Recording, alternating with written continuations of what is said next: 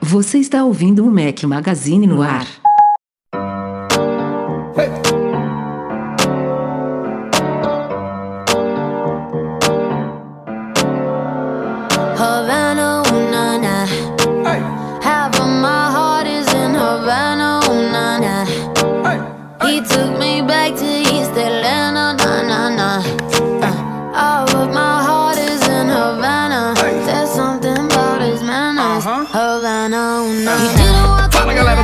Magazine, bem-vindos ao nosso podcast 425. Se você estiver ouvindo o podcast editado, estamos ao som de Camila Cabelo. Bom dia, boa tarde, boa noite boa madrugada a todos. Fala aqui Rafael Fishman com meus dois companheiros inseparáveis, Breno Mazzi, bem-vindo. Ah, fala galera, tudo bom? Tô aqui de volta, final de semana. ah, Final de semana não, semana passada não consegui participar, mas hoje tô aqui, hein, cara. E aí, pauta tá grande, o Rafael falou que vai ter muita coisa pra gente conversar. Mas antes de mais nada, não esquece do nosso like maroto, independente da plataforma que você tiver. Compartilha com os amigos lá no WhatsApp, no TikTok, fazendo dancinha, do jeito que você preferir. E não esquece de se inscrever nesse canal do YouTube. Se você tá acompanhando ao vivo, muito obrigado e espero o seu super chat pra gente conversar.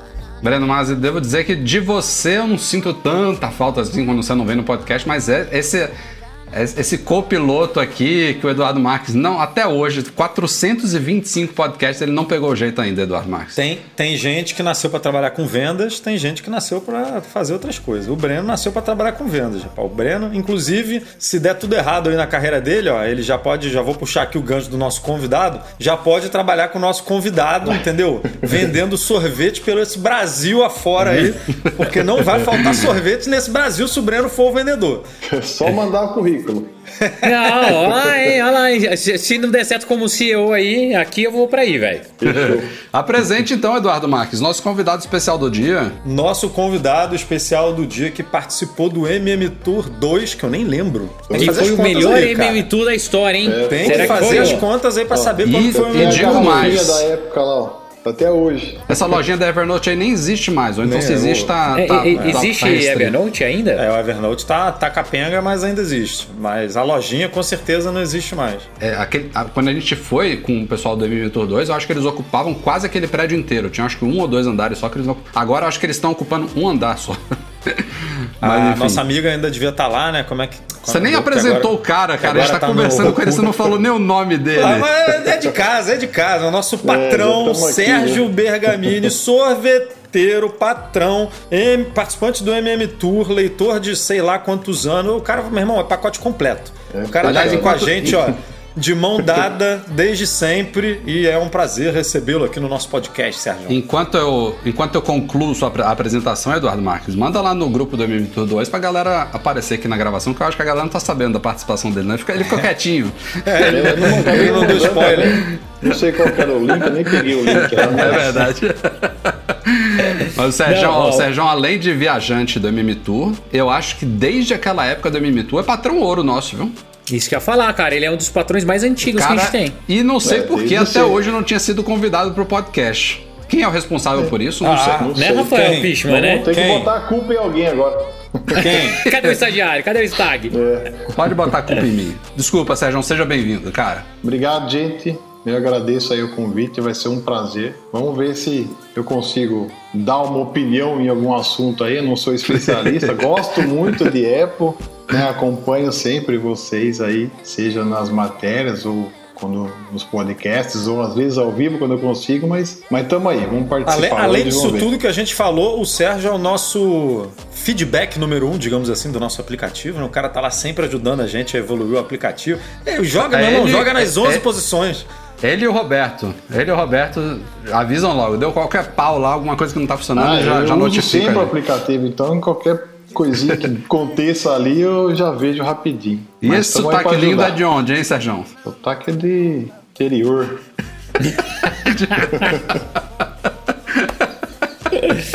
Do de interiorzão desse? Brasil. É de Jundiaí. Jundiaí. Jundiaí. Jundiaí. Jundiaí, Jundiaí tem, um- tem uma ligação muito forte aí com a Apple, né? Que a gente É verdade. a sabe aí, ó. Foxconn. A Foxconn, é. Mas tem uma empresa ma- maior do que a Foxconn em Jundiaí. Chama a. Jundiá. Pô. Jundiá. Jundiá. Na verdade, Conhece? Jundiá fica na cidade mais- do mais Jundiaí. É, fica a 10 km da, de Jundiaí, né? A gente começou em Jundiaí, mas depois mudamos pra cidade vizinha. Mas ah, tá em casa. Ó, Olha, olha o que pintou aqui no comentário agora. Derson Lopes, ó, já fui distribuidor de sorvete Jundi, Jun- da Jundiá ano passado, parceria bacana. Olha que bacana. Olha aí, olha aí. Valeu, Aí, Deus. Serjão, fundador, posso falar assim? Diretor, Sim, diretor, CEO, né? CEO. Estagiário, faz faz de tudo aqui um faz pouquinho. De, é, aí, motoboy, Office faz- boy, faz entrega, é, o que Pô, precisar é o cara Pior é faz. que eu, quando eu comecei, eu fazia entrega também, cara. Já fiz sorvete, já fiz entrega, já vendi É sorvete, aí. um caixinha na rua. A gente Olha aí, começou ó, lá de aí. baixo e hoje, graças a Deus. E depois o pessoal E, fala cara, que é sorte, Sérgio. Fica é tranquilo, sorte. a galera fala que é Sempre sorte. sorte, é. E, e eu tive, eu não sei se foi infelicidade ou felicidade, de conhecer os sorvetes que vocês produzem logo antes de me mudar pra Portugal. E agora É, eu tô sim. ferrado, né? Nossa, se Porque ferrou, É, se ferrou. Agora você, você Se gostou ferrou que é um bom caramba. sorvete, agora... E tá nesse Brasilzão todo aí, né, Sérgio? Vocês vocês vendem em É, geral mas aí, não, né? foi, não foi culpa minha, não, que vocês estavam chegando em Salvador na época que você me mandou. Não, é verdade. Tinha pouco porque- tempo. Foi. Não, a gente tá quase. Né? Estado sudeste todo, a gente tá, Bahia, Rio de Janeiro, tudo aí. Bom, se vocês já. Já conheceram essa marca aí, se não conheceram, conheçam agora. Sorvete. Jundiá. Esse é o responsável aí, ó. Serjão. Esse cara aí... É nóis. Ô, Sérgio, ainda tem aquele de torta de limão top lá? Tem, cara, e tem uma porrada de outros sorvetes diferentes que eu vou mandar pra você e pro, pro Boa. Eduardo aí. Pode deixar vocês provarem. Rafa rodou. Sacanagem, viu? Rafa Sacanagem. rodou. A Rafa, infelizmente, eu vou ficar devendo dessa vez. Enquanto o e eu- Rafael fica abrindo os produtinhos da Apple, a gente ganha sorvete. Boa. Vou Isso fazer aí. unboxing de sorvete, ó. Maravilha. Né? E ainda bem que minha esposa não tá ouvindo, porque eu amo sorvete, ela, se eu amo sorvete, ela destrói, ela é apaixonada. Ela detonou mais da metade dos negócios que você mandou da última vez. Isso Sozinha. é bom demais. Sorvete é difícil não gostar. É, é difícil, cara. É. Ainda mais no, no calor de Salvador ali, ca- É, calhou muito é bem. quente. É bom demais. E sua relação com o Apple, Sérgio, começou como? Desde quando você conhece o Mac Magazine? Cara, acho que o Mac Magazine eu comecei a conhecer, acho que foi um ano antes de eu me inscrever para viagem, né, na, do MM Tour. Mas eu tenho Apple, se eu não me engano, desde 2010. Não tinha iPhone, mas eu tinha o Mac, né? Acho que o meu primeiro iPhone foi um, um 3GS, né? Esse foi Então, o primeiro. você fez o Então, caminho, você fez o caminho que eu fiz também, mas fiz que não é o comum, né? A galera, é. a galera começa normalmente pelo iPhone. Então, do- do 3GS para frente eu só tive iPhone e Mac também. Desde 2010 só Mac na vida. Não, não tem É. como sair mais do ecossistema da Apple, né? É, mas isso aí está Difícil. sendo discutido no, no tribunal hoje. É, Por, por isso que os sorvetes saem bons, tá vendo? Tudo administrado por Mac, por iPhone. do Mac. Controle Cara, da temperatura ali, aqui. ó, no ajuste certinho. Tudo bonitinho. Ó, antes da gente continuar a apresentação aqui, ó.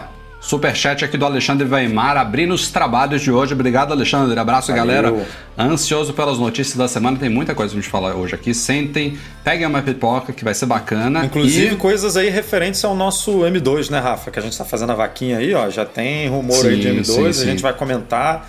E aí, ó, vaquinha aí pra gente comprar esses troços todo aí. E Eduardo Marques, antes até de eu falar dos vídeos que saíram essa semana aqui, aproveitando a presença do nosso querido patrão Sérgio aqui, eu queria, no começo do podcast, fazer o que a gente faz no final de todos os podcasts, que é agradecer a galera que apoia a gente no Patreon e no Catarse. E aí a gente vai falar aqui o nome de todo mundo, porque tem muita gente que termina o podcast já sai, já sai de lá, mas essa galera que faz a diferença, os nossos patrões ouro, Alain Ribeiro Leitão, Arnaldo Dias de Almeida Neto, Cristiano Melo Gamba, Daniel de Paula, Derson Lopes, mandou, mandou chat agora aqui, Enio Feitosa, Fábio Gonçalves, Fernando Feg, Henrique Félix, Henrique Veloso, José Carlos de Jesus, Lucas Garibe, Luciano Flair, Nelson Barbosa Tavares Filho, Pedro Colbatini, Rafael Mantovani, Ricardo Custer, Sérgio Bergamini, Aê. Tiago Demiciano, Victor Ramos e Wendel Bellarmino, sem falar também das nossas patronas Platinum, Fixtech, a melhor assistência técnica especializada em placa lógica de Macs, goimports.com.br, Macs a preços justos no Brasil e também Icaiu,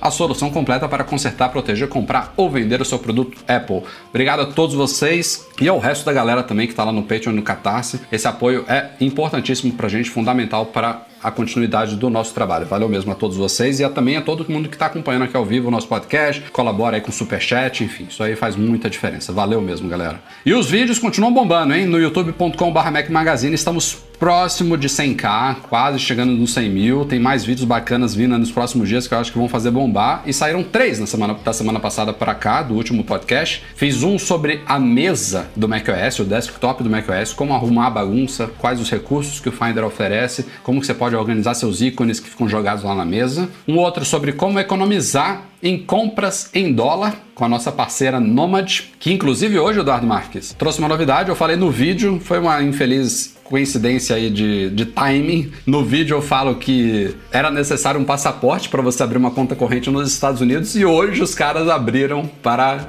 RG e CNH também. Então agora não precisa mais ter um passaporte. Se quiser usar o passaporte, pode usar, mas também dá para abrir agora conta corrente e conta de investimento também usando um RG ou a CNH. Então Nomad tem um vídeo explicando lá tudo sobre ela, taxa sensacional. Tá tudo explicadinho lá no vídeo. E hoje também saiu um sobre privacidade com o Safari, todos os recursos que o Safari oferece em prol da nossa privacidade. E só fechando esse gancho aqui de introdução também de podcast, que eu tô falando muito já, também publiquei hoje, para quem tava esperando aí, o review dos fones da Anker, os AirPods Pro Killer da Anker que é o Soundcore Liberty Air 2 Pro. Tinha feito um vídeo sobre ele também há algumas semanas, unboxing e hands-on. Prometi o review completo, demorou um pouco mais do que eu pretendia, mas já está no ar o review completo para a galera que estiver no YouTube aqui, ó. Demorou mais aqui, do ó. que pretendia, porque tua orelha é igual a do Sérgio aí, ó. Não para nada nessa orelha. Cadê? Aí, cadê? não consegue aí, usar. É difícil. Esse fonezinho aqui.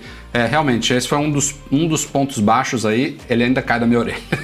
Ah, mas daí você acha que o problema é os fones é, ou a tua orelha? Isso não é o ponto baixo Já estou chegando à conclusão. Eu, tenho, é. eu acho que eu tenho que pensar uns 10. Rafa, ah. já adiantando aqui um pedaço do review, o Rafa comenta no review, cara, esse fone vem com oito pontas de silicone, não sei o que, tamanhos assim infinitos para você escolher e o negócio cai da orelha, cara. Então, então realmente... As orelhas de defeito de quem que é? é tá realmente. É, o meu AirPad Pro também. Ah, não... O Sérgio tem o mesmo, mesmo problema eu. Fala aí, Sérgio. Ah, tá aqui, ó, bichinho. Mas não para na orelha. Já testei as três ponteiras que tem nele. não para, tem que ficar toda hora empurrando pra dentro. É as duas ou a esquerda só? É as, as duas? duas? As duas, não ah, para o meu é só com a esquerda. Nossa, Aí, então eu sou, sou pior um... um pouquinho. Tem um dobro do meu problema. Livre, leve e solto. E Breno Você vê que eu tô paradinho aqui na frente da tela, porque se eu ficar mexendo muito, eu vou ter que ficar arrumando o fone. Mas eu, quando testar o décimo fone que eu não tiver, que eu tiver problema, eu me convenço que o problema é na minha orelha e não nos fones. Por enquanto, ainda tô na dúvida. Não, o cara tem que enxugar a orelha para colocar o fone. O problema não é a orelha dele, não. Tem que colar.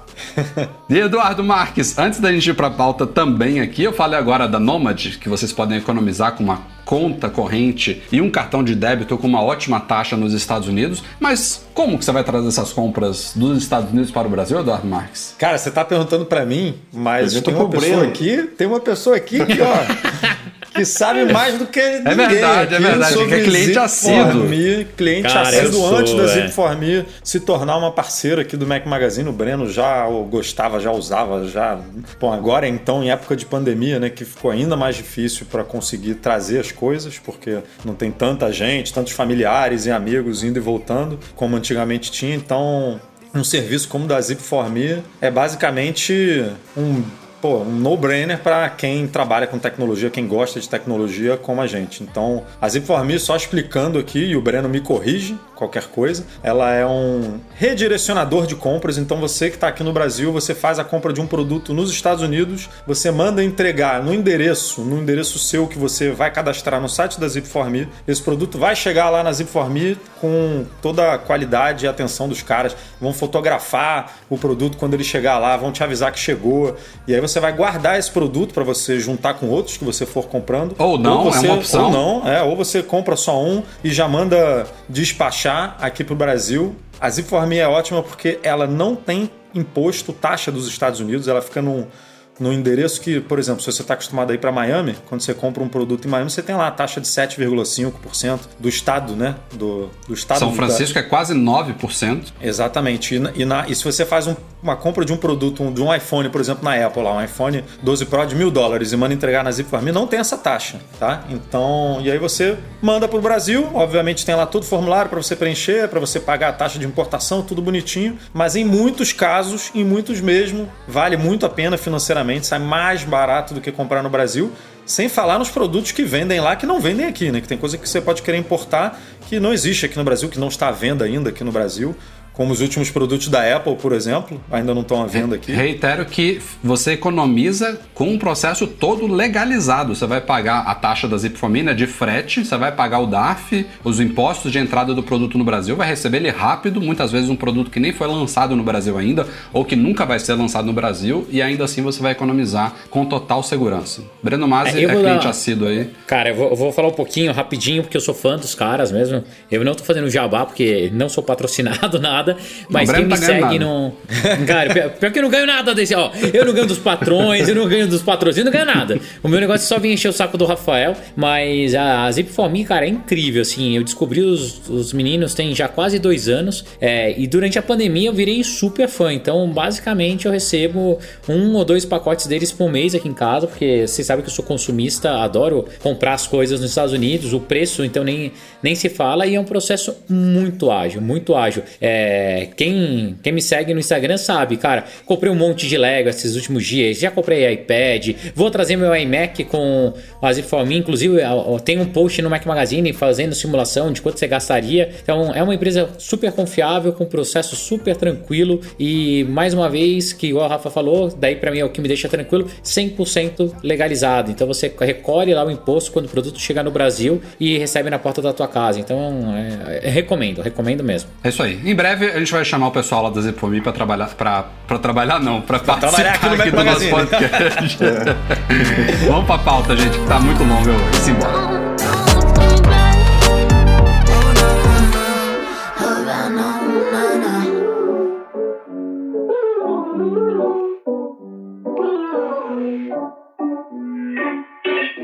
Cold, cause she has been here before. She doesn't cry anymore. No looking back. Temos grandes novidades chegando em breve ao Apple Music. No último final de semana, a Apple fez um teaser rápido aí, que não foi muito necessário, porque já tinham pipocado vários rumores, mas ela, na noite, acho que foi domingo, né, Edu? Domingo, domingo. Me, ah, me, me foi levantar do sofá em... É. no domingo à noite para vir pro Mac e cobrir. É, essa é a vida de Mac Magazine, galera. Fim de semana, feriado, levanta a bunda, tá lá com a esposa. O único dia que o Rafa pode ver um, um filminho lá com a esposa, uma série, tá lá sentado no sofá, o Edu não tava em casa. Aí o Rafa, putz, vou ter que levantar, meu irmão, pra fazer Mandei mensagem pro Edu, Edu, Edu, tá em casa? Ele, não, tô jantando, vou demorar uns 45 minutos. Eu falei, fudeu, tenho que ir pro Mac. Mas enfim, faz parte. É, e pra cobrir tinha... um negócio sensacional, né? Assim, puta, que é incrível. É, mas é trabalho é trabalho, amigo. Não, a gente não escolhe, não. É, exatamente. A Apple tinha colocado no ar um teaser falando que o jeito de ouvir música vai mudar para sempre. E aí tinham rumores de que as novidades viriam na terça-feira, dia 18, mas acabaram vindo já na segunda-feira, né, dia 17, e não foram todas as novidades acertadas, né? Falava-se de AirPods novos, né, de terceira geração, não vieram, as novidades foram Apple Music. E são duas novidades, uma que vai ser perceptível pela grande maioria dos assinantes do Apple Music, que eu acho que é a novidade mais bacana que tem a ver com o jeito de ouvir música vai mudar para sempre, que é suporte a áudio espacial com Dolby Atmos. E a outra novidade é para um nicho, só que tem uma grande polêmica em volta disso daí que a gente vai discutir um pouco aqui, que é o suporte a áudio lossless, né? Áudio sem perdas, áudio sem compressão no Apple Music, se igualando ao Tidal, por exemplo, que chegou ao mercado de streaming com esse diferencial, oferecer música sem compressão ou música hi-fi. O Deezer já oferece isso há um bom tempo. O Spotify ainda não oferece, mas já havia anunciado que vai oferecer e a Apple veio com tudo. A primeira parte boa dessa história toda aí de áudio espacial mais lossless é que confirmou-se um rumor que a gente estava duvidando muito não há cobrança adicional. Então todos os assinantes do Apple Music vão ter acesso a eu isso. acertei nessa, hein? Eu, acertei. Eu, pra mim, era certo que vinha um Apple Music Plus aí, que nem Fitness Plus, que nem News Plus, que nem tudo Plus hoje em dia. Falei, a Apple vai meter uma taxinha de 5 dólares pra ganhar mais um dinheirinho, mas não. Realmente. Que é como todos surpreendeu. faziam. A Amazon, É. a Amazon, inclusive, tinha também, eu esqueci de citar ela, o plano HD, que era acima do Unlimited deles lá, o, ma- o maiorzão, que oferecia isso. E aí, no dia que a Apple anunciou, eles falaram: ah, não, acabou a HD. Agora o Unlimited também tem aqui acesso. E era músicas 5 a mais, né? Era, Era 10 cinquinho. um Unlimited e o, o Tidal também são acho que 5 dólares de diferença, enfim. Tem a escadinha, né? Que todo mundo agora vai ter que repensar por causa da Apple. Que o Spotify provavelmente tinha já pensado e estão lá agora repensando, vamos fazer É. as contas aqui, o que, que vai acontecer, blá blá blá. Mas assim, me surpreendi nisso daí, viu? Muito bom. É, não, não é muito a cara da Apple, né? É, mas foi interessante porque todo mundo tinha, mas pelo menos no nosso, na nossa bolha aqui, né, de Apple, é, muitas pessoas nos comentários dos posts que a gente fazia sobre Apple Music, tudo comentavam, né? Ah, quero muito essa novidade, porque o Ti- Tidal tem, eu não sei quem tem, e realmente dá pra sentir diferença, dá pra, dá pra ver que a qualidade é melhor e tal. E aí a Apple chegou e evidenciou o, um dos maiores problemas né, dessa, dessa tecnologia, que é basicamente ninguém tem acesso a ela, por mais que ela chegue sem custo adicional e de graça, né? Assim, tipo, vai, vai ser de um dia para outro, eles vão virar uma chave lá no Apple Music, você vai ter acesso a um catálogo de milhões de músicas lossless. A gente vai discutir aqui daqui a pouco o áudio espacial que o Rafa comentou, mas o lossless, que é o que tá dando aí o que falar, de um dia para outro vai ter milhões de músicas disponíveis, mas Rafael, Breno, Eduardo, Sérgio aqui, provavelmente ninguém vai conseguir escutar a música nessa, é, nessa qualidade sem perdas né? Porque você precisa de um é, de um equipamento de áudio que seja capaz de reproduzir esse, esse, esse conteúdo nesse formato. E hoje, basicamente, é, com o mercado apostando muito em fones Bluetooth e tudo mais, você não tem um, um produto fácil assim, simples, à mão que, que reproduza isso, né, Rafa? É, vamos explicar aqui. Primeiro, áudio lossless significa, como o nome já diz, um áudio sem perdas. Então, as músicas que a gente está acostumado a ouvir, desde a época da iTunes Store, inclusive, quando a gente comprava músicas e depois isso foi transposto também para o mundo do streaming. São músicas codificadas, no caso da Apple, usam um codec AAC, mas a gente está muito. O, o, o mercado da música digital foi popularizado pelo chamado MP3, né? Então a gente tinha o Wave, que é um, é um formato praticamente sem compressão, né?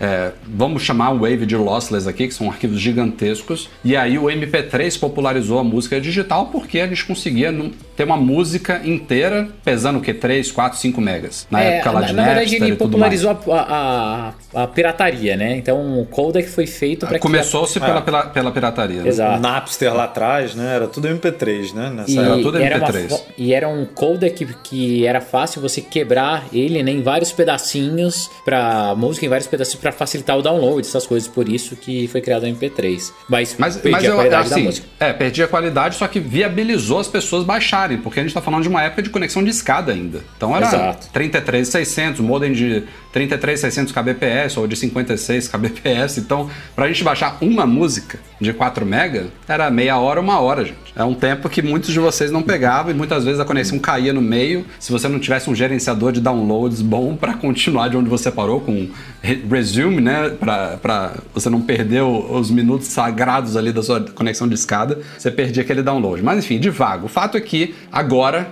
com a popularização de banda larga de verdade, pessoas com 100 MB em casa, com 300 MB em casa, com 1 GB em casa e com equipamentos atualizados, com mais espaço para armazenamento, criou-se essa, essa oportunidade de a gente ter áudio de qualidade, tal como a gente tem vídeos também, né? A evolução dos vídeos foi a mesma coisa. O YouTube começou com 360p, 480p, hoje em dia o pessoal não quer nada abaixo de 1080p ou de preferência 4K já passando para 8K. Então, com música é a mesma coisa. Há uma exigência maior, só que a diferença da música, além do que o Edu comentou de necessidade de equipamento técnico, é uma necessidade fisiológica, eu diria, porque eu não só não tenho equipamento nenhum para reproduzir música lossless aqui, nem fone de ouvido, nem DAC, nem alto-falante que reproduza isso, como eu não tenho ouvido para isso, que é uma coisa diferente de uma qualidade de um filme, uma série que você assiste numa televisão 4K, 8K, que é perceptível por quase todas as pessoas. Música é uma coisa diferente, áudio é diferente. Então,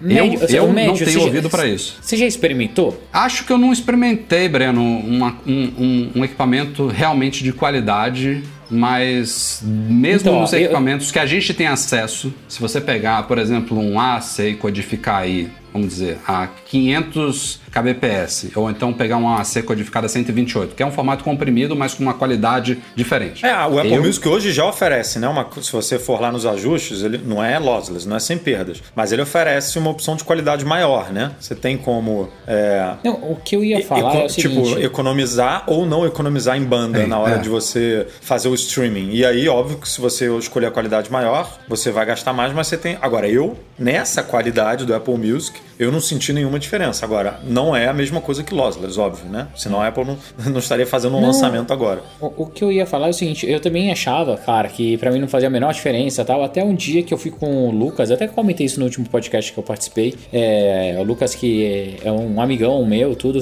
ele é deficiente visual e, e por isso até que ele é apaixonado por música e tal, é, e experimentei, cara, é um negócio incrível, incrível, assim, realmente é, fica muito mais nítida a música, você consegue entender melhor os acordes, é, dependendo da música que você coloca, cara, as cordas ficam mais claras, dá uma diferença Mas, mais Breno, para vou o te dia fazer uma dia. provocação. Não foi, não, foi, não foi um placebo, uma influência por você estar Não. com um equipamento legal? Você acha que você num teste cego, você conseguiria identificar Ah, a diferença? percebe, Rafa. Percebe, ó, quer ver? Um outro exemplo que eu posso dar. Tá é cheio que de sei vídeo qual- no YouTube que diz o contrário, viu? E de Não, gente não. que tem ouvido treinado. Ó, o que eu acho que, que faz diferença, você pega, tem alguns carros da Volvo que tem um equipamento que é, ele tenta né, é, entregar, se não me engano, a XC90 tem, e algumas versões da XC60. Quando você coloca a opção de áudio no, no rádio, você percebe. Daí você vai me perguntar, Breno, isso faria diferença na tua vida? Zero. Zero. Na minha, não. Mas pra quem gosta, cara... Não, claro que tem mercado pra isso. A Apple não tá lançando isso pra ninguém. Tem muita gente aí que sente diferença, tem muita gente que aprecia, tem gente que nem consegue ouvir esses áudios comprimidos de streaming. Tem gente que nunca entrou no mundo de streaming porque não servia disso, elas. né? Então, É, a, a não, não grande diferença que de música pra, pra vídeo que eu acho que você que assim eu, eu, eu entendo o argumento do Breno de que música realmente dá pra sentir qualidade mas pra você sentir essa qualidade você tem que realmente gostar de sentar na sua poltrona e ouvir a música que é uma coisa que eu particularmente nunca faço eu sento para eu sento num ambiente silencioso com penumbra pra assistir um filme por exemplo e aí você tá se propondo a curtir aquele aquela uma hora né de série ou de filme numa qualidade melhor, porque você tá em silêncio na sua casa, né? A luz tá apagada, você tá numa tela 4K e tal e tal. Agora, a música, eu particularmente ouço correndo, malhando na rua, tipo, não, dificilmente vai fazer diferença, né? Porque você tá escutando a buzina do carro, você tá escutando a música que tá tocando na academia enquanto você tá escutando outra música, tipo, então é, uma- é uma coisa que você não tá no sofá, tipo, com a tua parada toda fechada com um fone totalmente, né? Aquele fone que, que que Fechadão, que isola fechadão, tudo, que é. tipo, então, a não ser que você realmente fale, não, agora eu vou escutar minha música, né? Tipo, pô, vou curtir aqui essa meia hora aqui, botar aquele álbum pra ouvir de ponta a ponta e tal. Pô, se você não tiver num ambiente desse, é difícil. Provavelmente o Breno teve essa experiência com esse áudio aí em algum momento, em algum lugar calmo, sem muito barulho, seja avião, seja, sei lá, na casa do amigo dele e tal, tipo, né, um ambiente controlado, que a maioria das pessoas hoje em dia não deve ser como elas escutam música, né? Você tá, você escuta música ali andando, correndo, trabalhando no dia a dia e tal. Então, sei lá, é meio Eu acho que o, o movimento da Apple é muito mais posição de mercado, para se posicionar no mercado, dar uma resposta, do que realmente escala. Vocês sabem a relação que a Apple tem com, com música, né? E como funciona isso. A Apple é, teve, cara, a sua história, né? Alavancada por causa do, da música, por causa dos iPods, então ela não pode ficar de fora. Então, cara, hum, entrou, marcou o mercado, mas para mim é aquele negócio que nunca vai ser hiper comercial. É, tá ali presente, para as pessoas que gostam faz uma baita diferença, mas é para 2%, 1% da pirâmide. É, acho que menos de 1%, eu diria. Mas assim, é uma, especialmente por não ter a cobrança extra, eu acho que é uma boa novidade. Acho que o gasto maior que e, além, além dessa coisa que a gente falou, ah, por isso que a Apple não tá cobrando, porque vai atingir poucas pessoas, mas assim, até onde eu sei, é, a Apple já deveria ter esses arquivos todos, boa parte do catálogo dela, se não o catálogo inteiro, em versão original há muito tempo. Ela codifica em AAC 256 kbps e distribui para streaming. Agora eles vão recodificar tudo. Tem inclusive duas, dois patamares lá: tem o lossless e tem o high-res lossless, que aí já exige realmente um outro tipo de equipamento é, especial para reproduzir aquilo ali, que é o original mesmo, high-res. Mas não só o, a- o gasto do armazenamento ela já tinha. Agora ela vai ter um gasto extra de banda, que é muito grande. Se você, se você passar do AAC de 200 de 256 kbps para o High Res Lossless, é uma diferença absurda e é outro requerimento que as pessoas às vezes não, não levam muito em consideração, porque a galera que vai ouvir, não, é, do jeito que o Edu falou na rua, não tem como você estar na academia e reproduzir um áudio high, high res lossless via 4G. Vai demorar só de buffer meio minuto para começar a, a- a- a- a reproduzir a música. Tem gente que já reclama do Apple Music hoje, né? Eu acho que o Spotify é superior em relação a isso, em relação ao Apple Music. Ah, é? Você bota para tocar uma música no Spotify, os caras dão Startam. um buffer ali in- inteligente ali rapidão, muito rápido. O Apple Music dá um, dois, três segundos ali para dar o start na música. Serviços na nuvem da Apple, né?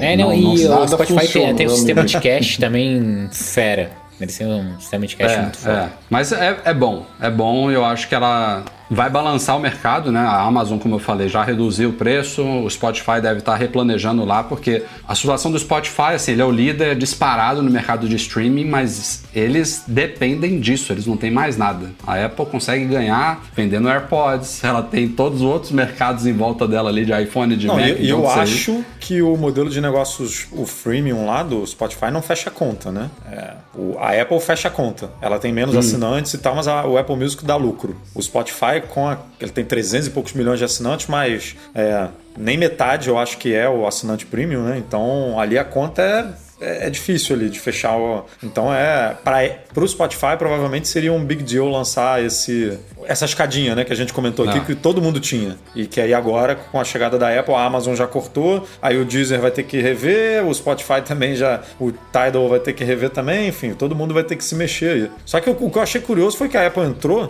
e aí evidenciou esse problema, né? De que fones Bluetooth não podem reproduzir losses, mas é que vale para todo mundo. Vale, vale, Vale. pro. Vale pro Tidal, vale pro Deezer, vale. Mas aí a galera tá assim, a Apple, safada, que não toca nos AirPods, como é que ela faz um negócio desse? E, cara, não é culpa da Apple, né? Tipo, Não, vamos- assim, agora tem- vamos defender ela aqui, né? Porque Tem, não tem duas dela. coisas em relação a isso daí, Edu. Duas coisas. Primeiro, as outras empresas. Você não tem um fone do Spotify. Você não tem um fone do Deezer. Então é um pouco incoerente a Apple ter uma linha de, de produtos de áudio que não pode reproduzir o que ela está oferecendo agora como uma novidade de serviço. Tem uma incoerência aí. No mínimo ela tinha que ter, Concordo, ó, cara, eu tenho concordo com o Rafael plenamente. Ainda mais um baita de um fone chamado AirPods aí, Max. aí, aí é Não, outra. Max, aí, Max. aí é- Max. Aí Pro. é uma coisa que eu Pô, concordo no Max. Agora, nos outros, é assim, eu, eu, eu entendo que é difícil de explicar. É difícil de você. Será que, né? será que não é por isso também que ela não vai cobrar? Porque É, teoricamente não vai funcionar nos fones de ouvido dela? Não sei, né? É Não, um faz, também. Faz um sentido, com certeza, né? Mas. Assim, o, o- a, que- Alguém a questão do duvida que vai ter um chip, um chip exclusivo para o iPhone novo e para um fone novo? É, pra isso aí não duvido precisar nada, cara. Isso aí não duvido claro. E daí aquela voz bonita, falando chip único, tal, tal, tal, tal, tal. tal. Mas a questão do Bluetooth, assim, a gente tem um artigo excelente escrito pelo Luiz Gustavo explicando o que é lossless e o, quais são essas limitações, por que nenhum fone Bluetooth reproduz lossless, não importa a marca. A, a diferença é, em relação às outras que o Edu comentou aí é que existem codecs que exploram ao máximo o que o Bluetooth tem a oferecer, que a Apple ainda não está fazendo, que ela pode vir a oferecer. Então, o codec que a Apple usa no Bluetooth dos fones dela, em todos os AirPods, é o AAC, e o Apple Music em AC está sendo transmitido a 256 kbps, que é uma, uma, é uma qualidade muito boa, é compatível com o meu ouvido, por exemplo. Eu super satisfeito com a qualidade que eu tenho aqui nos AirPods Pro, que eu tive aí minha experiência breve com os AirPods Max. Não tenho muito o que me queixar. Mas outras empresas, como a Sony, que tem um codec LDAC, como a Qualcomm, que lançou o aptX HD lá, eles conseguem meio que puxar o Bluetooth até os limites ali e tem uma qualidade superior que já Algumas pessoas chamam de hi-fi ali,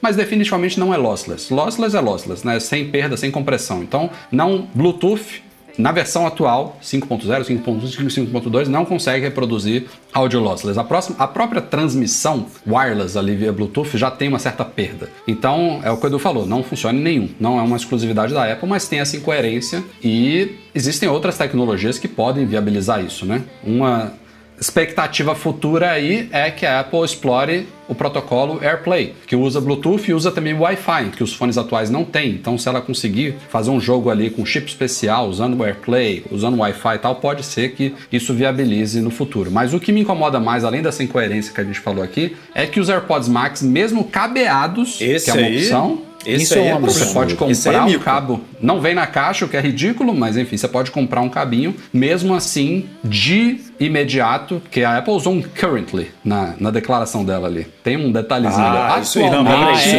é. isso aí faz É toda que- a diferença. é que eles não querem mais processo, eles não querem mais processo e tal. Não, mas Ela isso falou aí faz toda a atualmente nenhum cara. dos nossos fones reproduz lossless. É, vamos ver o que, que vem Não, por aí. mas né? pode Tem ser um novo já. fone, né? Pode ser um novo. também, pode ser. Pode, mas aí vai ter que ser um... Mas, cara, Mas Imagina a, a togada que vai vir esse fone aí. Se o Max não, não reproduz isso, imagina, vai vir... Mil dólares. Milito, vir- milito, milito. Vai ser bonito. Mas, cara, vamos falar do que interessa a todo mundo, que eu tô muito interessado Esse e que também é. tem uma outra surpresa, que é o áudio espacial com suporte a Dolby Atmos. Então a Apple agora está atualizando o catálogo dela, não vai ser o acervo inteiro do Apple Music da noite pro dia. Acho que são o quê? 20 milhões, Edu, inicialmente, alguma coisa assim? Não, cara, 20 milhões eu acho que são lossless, porque o áudio espacial você precisa de uma. Eu acho que você precisa de uma remixagem, né? Do, da, É. da- precisa voltar pro. Não sei se voltar pro estúdio, mas precisa criar ali o É porque áudio o vindo Apple de Music todos tem os hoje lados. 70, 75 milhões, né? O acervo É, total. Eu acho que lossless vai, vão vir 20 milhões de cara e aí aos poucos ela vai aumentando. Agora, áudio espacial, eu não, eu não me recordo Ah, tá. se, ela, se ela comentou Eu o número, desse número. mas se for é bem pouco, assim. É, é bem pouco. Imagina os um- funks. Imagina Vai o ter um selinho lá nas músicas do Apple Music indicando o que, que tem suporte áudio espacial, o que, que é lossless, o que, é Dolby Atmos. Mas a ideia é você ter uma experiência como se você estivesse, sei lá, num palco. É, na frente de um show, uma coisa mais tridimensional, com música vindo de cima, do lado, da esquerda, de trás, que é uma experiência que a gente já começou a ter com filmes e seriados que suportam áudio espacial. E a parte que me surpreendeu aí com esse anúncio do Apple Music é que ele não requer os AirPods Pro ou Max, que são requerimentos para o áudio espacial de vídeos. Para o Apple TV Plus e filmes que já são compatíveis com áudio espacial, ele requer esses fones e equipamentos também recentes, porque ele tem aquela questão da referência da tela que você está assistindo. Então, você coloca o iPhone ou o iPad assim na frente, se você vira a cabeça, ele mantém o iPad ou o iPhone ali numa posição virtual ali no espaço onde você está e dá essa impressão ali de, de um ambiente realmente tridimensional. Existe, existe ali alguns cálculos, alguns centenas, dezen- é, milhares ou milhões de cálculos ali por segundo que precisa de um, de um chip bom ali para tocar o trabalho, né? Que no- na música não precisa, né? A música não precisa, a única coisa que a Apple está exigindo é um fone com chip H1 ou W1, ou seja, praticamente toda a linha AirPods e toda a linha Beats dos últimos anos vai suportar áudio espacial. E eu acho que futuramente, aliás, futuramente não, eu já diria que fones com de outras marcas com suporte a Dolby Atmos, eu acho que também vão conseguir reproduzir esse tipo de, esse tipo de conteúdo. Então, eu acho que isso, como eu falei lá na introdução aqui da pauta, tem muito mais a ver com o jeito de música vai mudar para Ah, não. sempre, que a Apple estava fazendo O teaser. teaser que ela fez foi para isso, sem dúvida. E a gente viu que ela entrega isso, né? Porque todo mundo aqui ficou de boca aberta quando teve a primeira experiência de áudio espacial em, em filme, né? O Breno Uhum. chegou aqui, cara, que porra, que loucura. Eu vi uma hora, eu falei, cara, de onde é que tá vindo esse som, pelo amor de Deus? Que, que, que mágica é essa aqui que o nego fez? Como é que conseguiram fazer esse negócio? e Então, vai assim, estar inclusive no HomePod, que também não reproduz lossless, mas vai reproduzir também áudio espacial, ou seja, tem alguma coisa. Tô doido para testar no HomePod. Então, isso a cara. gente já viu acontecendo, a gente sabe que a Apple entrega, então, porra, vai ser, meu amigo. Vai ser aquele negócio que você vai ficar assim, ativa e desativa, ativa e desativa. Porra, não tem mais como escutar sem esse negócio. Vamos, vamos deixar com aqui agora direto. Né? Então. E, e daí a Sonos vai sofrer, cara. A Sonos vai sofrer. E esse É pode ser um isso que grande eu ia falar, Breno. Eu acho que isso, essa tecnologia que a Apple desenvolveu, que é é diferente daquele 3D da Sony, por exemplo, que eu testei também aqui com o XM4. Também é uma experiência legal, mas não é a mesma coisa, não tem o mesmo processamento, o mesmo algoritmo. Eu acho que isso é o que começa a diferenciar o Apple Music do resto, porque lossless qualquer um oferece. Seja cobrando a mais ou cobrando a menos ou não cobrando, você codificar lá e entregar lossless, o Tidal já faz, o Deezer já faz, a Amazon já faz, o Spotify vai fazer. Isso não é mais diferencial. Áudio espacial com o Dolby Atmos, isso aí já começa a colocar ele num patamar um pouco diferente, especialmente se a experiência for como a gente está imaginando. E isso tudo que a gente está falando aqui vai chegar em junho. Então foi anunciado um, pouco antecipadamente aí. Não sei se tem a ver com esse julgamento da Epic aí que tá rolando essa semana, que tinha que ter alguma novidade para distrair e tal, mas os caras anunciaram, ó, é mês boa. que vem ela vai estar tá disponível. Temos que esperar, esperar um pouquinho aí, mas eu tô empolgado. Nossa, mas tô louco para testar, eu tô louco para testar. Louco para testar, louco para testar. E além dessa novidade do Apple Music, na última semana a Apple também trouxe novidades para Apple Watches é, em comemoração à época, época do orgulho gay. É uma coisa que ela faz já anualmente, então ela lançou agora novas pulseiras, duas novas pulseiras, uma em parceria com a Nike, né? E uma outra própria dela lá, trançada, colorida e tal, como ela tem feito nos anos passados. É interessante que ela tá variando, né? Tipo, poderia ser um produto temático dessa época, não, não. Ela, ela toda hora lança novos e também novos mostradores. Então é um, é um público que a Apple já vem apoiando há muito tempo, né? O público LGBT, que, I, em todas as letras aí. É, especialmente pelo, pelo Tim Cook, né? Que alguns anos atrás se assumiu gay, uma reportagem especial, acho que foi da Time e tudo mais. Mas é, são produtos bacanas aí que, que, interessam um público bem grande de, de consumidores da Apple e ficam, ficam realmente bem, bem, bonitos aí. E aí, dessa vez, parece que eles fizeram inclusive um, um esquema de identificar, eu acho que a pulseira, e aí automaticamente ele libera o mostrador. Não foi, Edu? Fizeram um negócio diferente dessa vez aí. Tem um,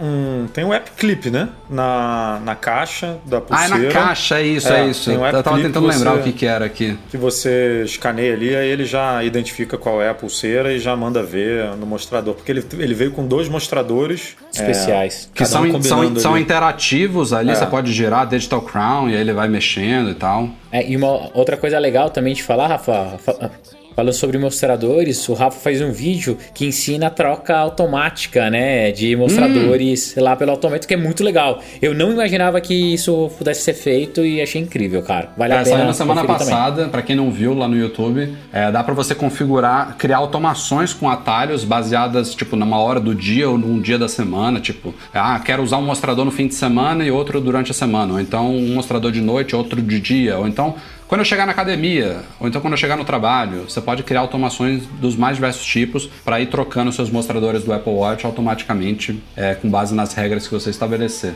Isso é bacana mesmo. Mas enfim, Agora, esses produtos é, já é, estão à venda, né, Edu? Estão à venda. É, aqui no Brasil por aqueles precinhos camaradas. camaradas. Agora, o que eu comentei é que é incrível como, cara, a Apple é muito mestre, né, em transformar um argumento em venda, né, cara? É, eles pegam privacidade e conseguem rentabilizar em cima. Eles pegam uma causa dessa e conseguem, tipo, rentabilizar em cima. Tipo, todo ano tem lançamento de produto é, LGBT, tipo, é Pô, empresa, tem que tirar o chapéu mesmo para uma empresa dessa que, que consegue, cara, lançar Não, e, duas e pulseiras com mostradores e aí a galera fica enlouquecida e para comprar pulseira todo ano.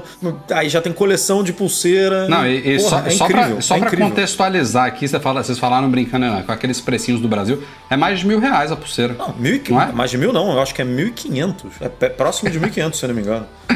É, é muito caro, cara. É muito e, caro. Pior de, sabe o que, que eu fico mais ah, incrédulo? Ninguém chama a Apple de mercenária, né? Nessa situação, cara. E é um absurdo, cara. Para mim isso é muito caro, muito caro. Ninguém chama não, muita gente chama. Só corrigindo essa parte aí. Poderia chamar mais, vamos, vamos falar Mas assim. eu oh. tiro o chapéu para essa equipe de, de, marketing aí que consegue vender tudo. E, e, o preço é surreal, beleza, mas uma coisa que eu sempre falo aqui é que a galera, a galera gosta de falar assim: ah, na China, duas semanas depois vai ter uma igualzinha, idêntica, por um 20 avos, vamos dizer assim. Visualmente até pode ser idêntica, mas não é a mesma coisa. Não, não, não quero dizer aqui que os produtos da Apple valem o que cobram. Uma pulseira pagar mil, mil e quinhentos, não acho que vale, não, não pagaria. Mas tem um diferencial, tem até um, um chat aqui ó, do, do Rogério Stranieri, que comprou a pulseira LGBT no ano passado, continua perfeita até hoje, não perdeu cor nem nada e usa todo dia, não troquei mais, qualidade realmente ótima. Tem um tem alguma coisa, sabe, nesses pro... Não, e ainda mais nessa pulseira nova que não tem fecho, que não tem nada, que é trançada, né, que aí você tem risco de destrançar ali um negócio, puxar um fio, né? Essas, essa pulseira especificamente que, que ela lançou agora, tirando a da Nike que é velcro, pô, isso é, essa pulseira é muito é muito legal, né, cara? Como ela, como ela é construída.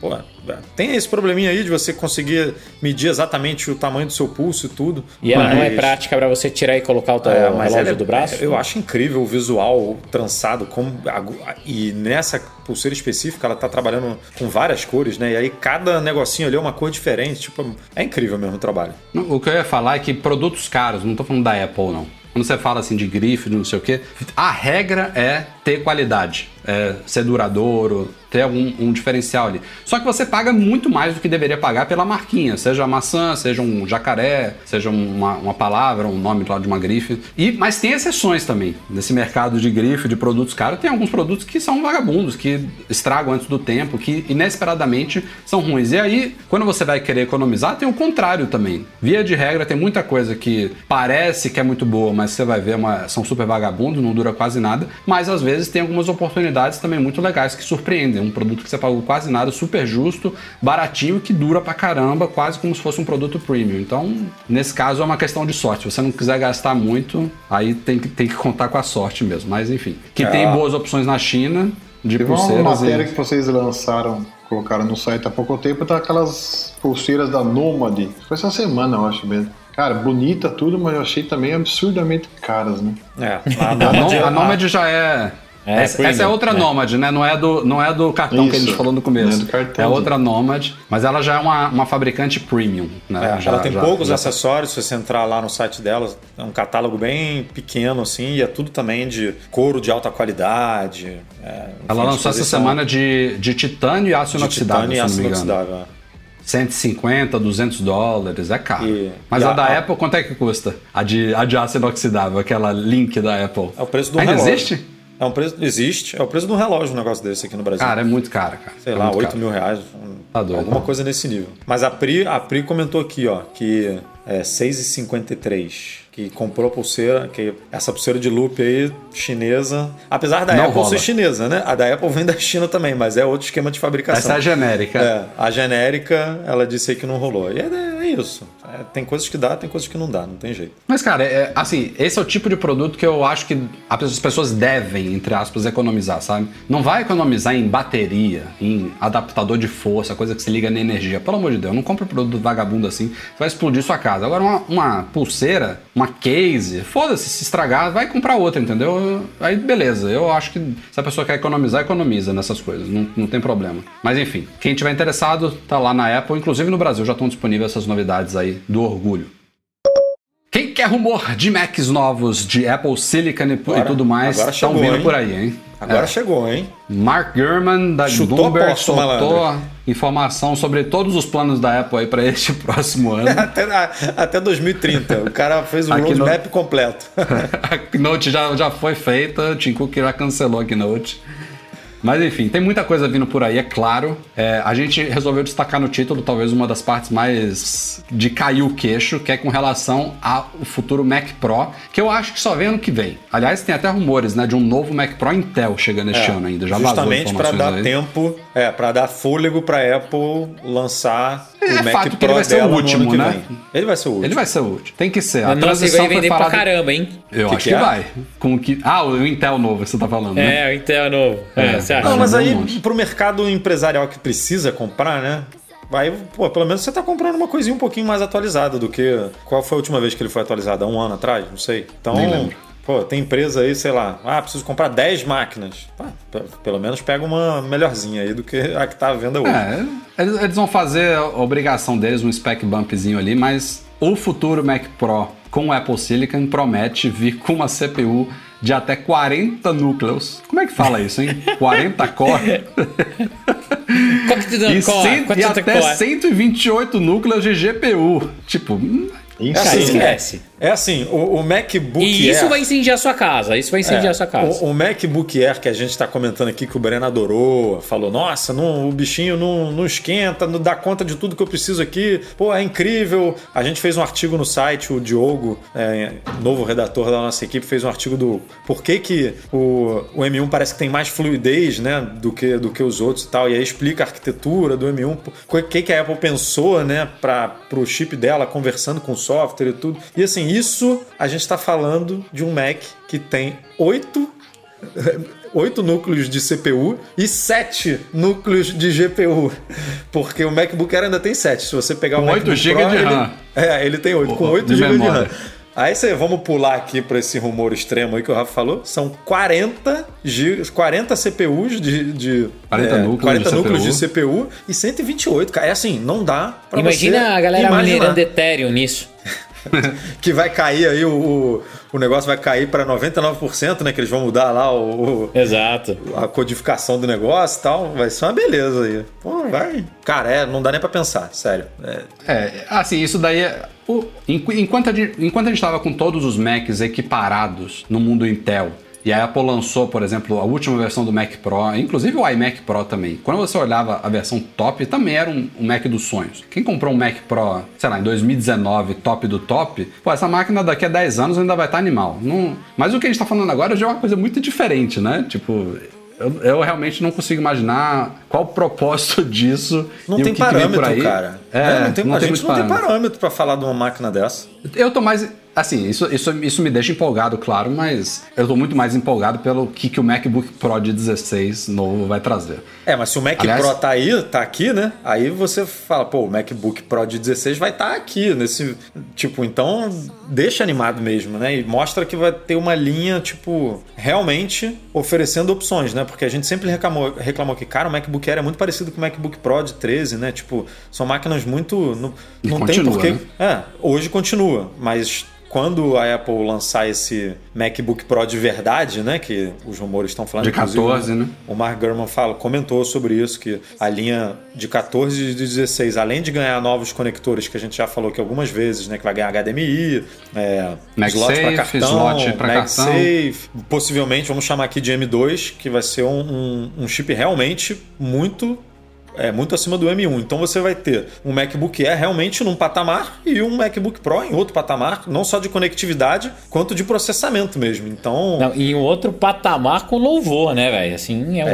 é, Não, tem, que, ser- tem que fazer o sufixo Pro super pro. mostrar que veio, né? Basicamente. É, Apple Super chama Pro. esse Mac. é, o MacBook Pro de 13 é chamado de Pro há muito tempo, injustamente, né? Há muito Ele- tempo já. Ele hoje suporta duas, do- do- dois conectores Mas, só, Rafa, né? Só, calma aí, só calma aí. pode ser duas Aí, portas, que é igual o MacBook Tem. GPU dedicada na época do, do Intel. MacBook Pro não tinha GPU dedicado. Era integrada Rafa, só. mas esse, esse Mac Pro é o Mac Pro, não é o MacBook Pro. Então, Não, a gente, a gente tá falando do MacBook Pro de 13 comparado com o MacBook Air. Não, não, e tudo bem. O que eu tô falando é que a gente tá super ah, alvoroçado é o Mac Pro, não é o MacBook Pro. Pra que as pessoas tenham clareza Não, nisso. esse de assim, 40 assim, e né? 128 que a gente falou o é, Mac Mac, Pro. Pro. É a Agora, o MacBook Isso, Pro, eu não vou lembrar dos números aqui, também era uma coisa boçal, cara. Dobrava o M1 atual. Tanto que ele vai permitir até... ses- Hoje a gente tem a limitação de 16 GB de memória, que é um problema para muita gente. Pra, pra gente aqui, para nós quatro, não. Mas pra... Pra, sei lá, quem trabalha realmente Render, com coisa é. muito pesada, vai, faz diferença. E aí o, Mac, o MacBook Pro vai chegar até 64. Então, assim, já. Que ainda é pouco para o futuro Mac Pro também, porque Exatamente. hoje, hoje ele vai o que? Um tera e meio de, de RAM? Ah, Mac Pro? Sei. Se eu não é me uma engano é parada, é uma parada boçal mesmo. E, e- hoje a Apple ainda vende o Mac, é, o Mac Mini, por exemplo, e o MacBook Pro com chip Intel por causa dessa limitação de RAM e de, e de GPU também, porque você hoje pode configurar a GPU nesses Macs Intel, pode pegar uma GPU mais forte e o, e o M1 ali você fica limitado a, essa- a esses oito núcleos que o Rafa comentou. Então, é, com o M2, se é que vai se chamar assim, aí vai romper essa barreira, né? 64 de memória e GPU também que vai para subir até é, não sei quanto, vai dobrar aí do M1, vai para 16, vamos supor. Aí já, já é outro patamar, né? E aí não sei se a Apple vai permitir você escolher, né? Você pode, pode ser que ela faça um M2, o M2 de entrada com 8 núcleos de GPU, aí se você quiser pode encomendar um M2 com 16 núcleos de GPU, né, para você mesmo sendo um chip só, você montar ali a- a- o seu quebra-cabeça de memória e de GPU. Talvez de CPU não, mas enfim. Vai te dar opções mesmo com um chip só. Então, aí você vai ter, meu amigo, MacBook Air com M1, é, iMac Pro, que a gente cogitou aqui chegar com M2, aí vai ter o Mac Pro com M3 e tal, e aí Aí Salada de números. Oh, Saladinha vai de ser números. ótimo. Aí a gente vai ter realmente diferenças né, significativas numa linha que parece que vai ficar mais coerente. E, e outra coisa que também vai diferenciar a suposta nova linha de MacBook Pro do Air são as telas, que devem migrar para mini LED e, aliás, isso está sendo um problema neste momento para a Apple, devido a esse, toda essa questão de escassez de chips aí que está vindo da Ásia, que vai impactar não só a Apple, mas toda a indústria tecnológica, está impactando a indústria automotiva também. Ainda bem que sorvete não tem chip, hein, Sérgio? Eu tava ferrado, viu? Tá aqui a parada a produção aqui. É, mas. Cara, e, essa- mas imagina, e o fato de a Apple ter preço. lançado também o iPad Pro agora, de 12,9 com mini LED, também está afetando os planos desses novos MacBooks Pro. Então, o que se fala agora é que se a Apple lançar esses novos MacBooks Pro em 2021, que já pode ser que eles fiquem para 2022, se ela lançar eles em 2021, vai ter estoques super apertados, especialmente do modelo de 16. Pode ser que o de 14 tenha um pouco mais de antecipação aí na produção por algum motivo. Então, a notícia não é muito boa. É empolgante o futuro, tela mini LED, volta das portas, M2, tudo que a gente tem direito aí, mas é, acho que a gente vai ter que esperar um pouco mais do que estava se imaginando. A eles anunciados agora na WWDC, esqueçam, não vai rolar. Ô, Rafa, a volta das portas, será que eles cansaram de ganhar dinheiro com adaptador? Ou como a fabricação está muito difícil, eles falaram, ah, não, vai, vou, vou É voltar lá a colocar é- a portinha. Ah, ah, claro que eu, eu tô falando aqui sem, sem dados, mas não sei se a galera compra muitos adaptadores da Apple, né? O mercado tem Ah, tanta opção não. bacana de hubzinho. Ah, você mas tem a galera entra na loja e me dá um desse Já leva, já bota no é, pacote. pô, É, já vai, já vai. Ah, eu tô com o meu MacBook Pro aqui quando a gente comprou lá, eu com o Luiz, né, na verdade, lá no MM Tour 2, 2014. Caralho, é o mesmo funciona assim. ainda. É o mesmo ainda aí, tá um canhão, cara. Eu só vou trocar E cheio das portas aí, não precisa de dongle nenhum portas, aí. Tem um monte, o USB É, tem três. esse aí- Deve ter esse até aí- drive de CD esse aí, não tem? É. Não, não, não, tem, não, esse 2014 não tem. CD.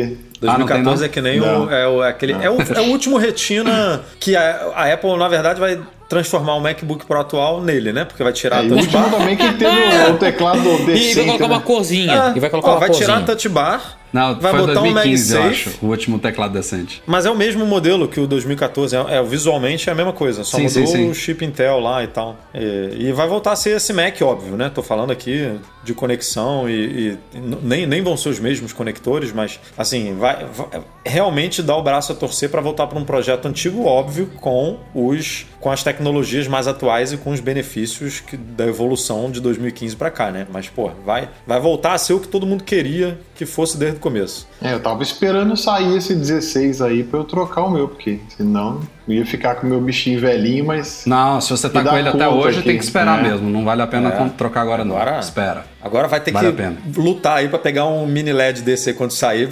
Vai todo mundo se estapear pra, pra ver quem vai pegar um desse. A gente compra e manda pela Zip for Me, tranquilo. Ah, Aê, eu já. é. Tá, não. Passa, Eu- passa o cartão ba- da Nomad, manda no Zip for Me, chega no Brasil, dá de presente um pro Mac Magazine e tá tudo feito. Economiza no IOF.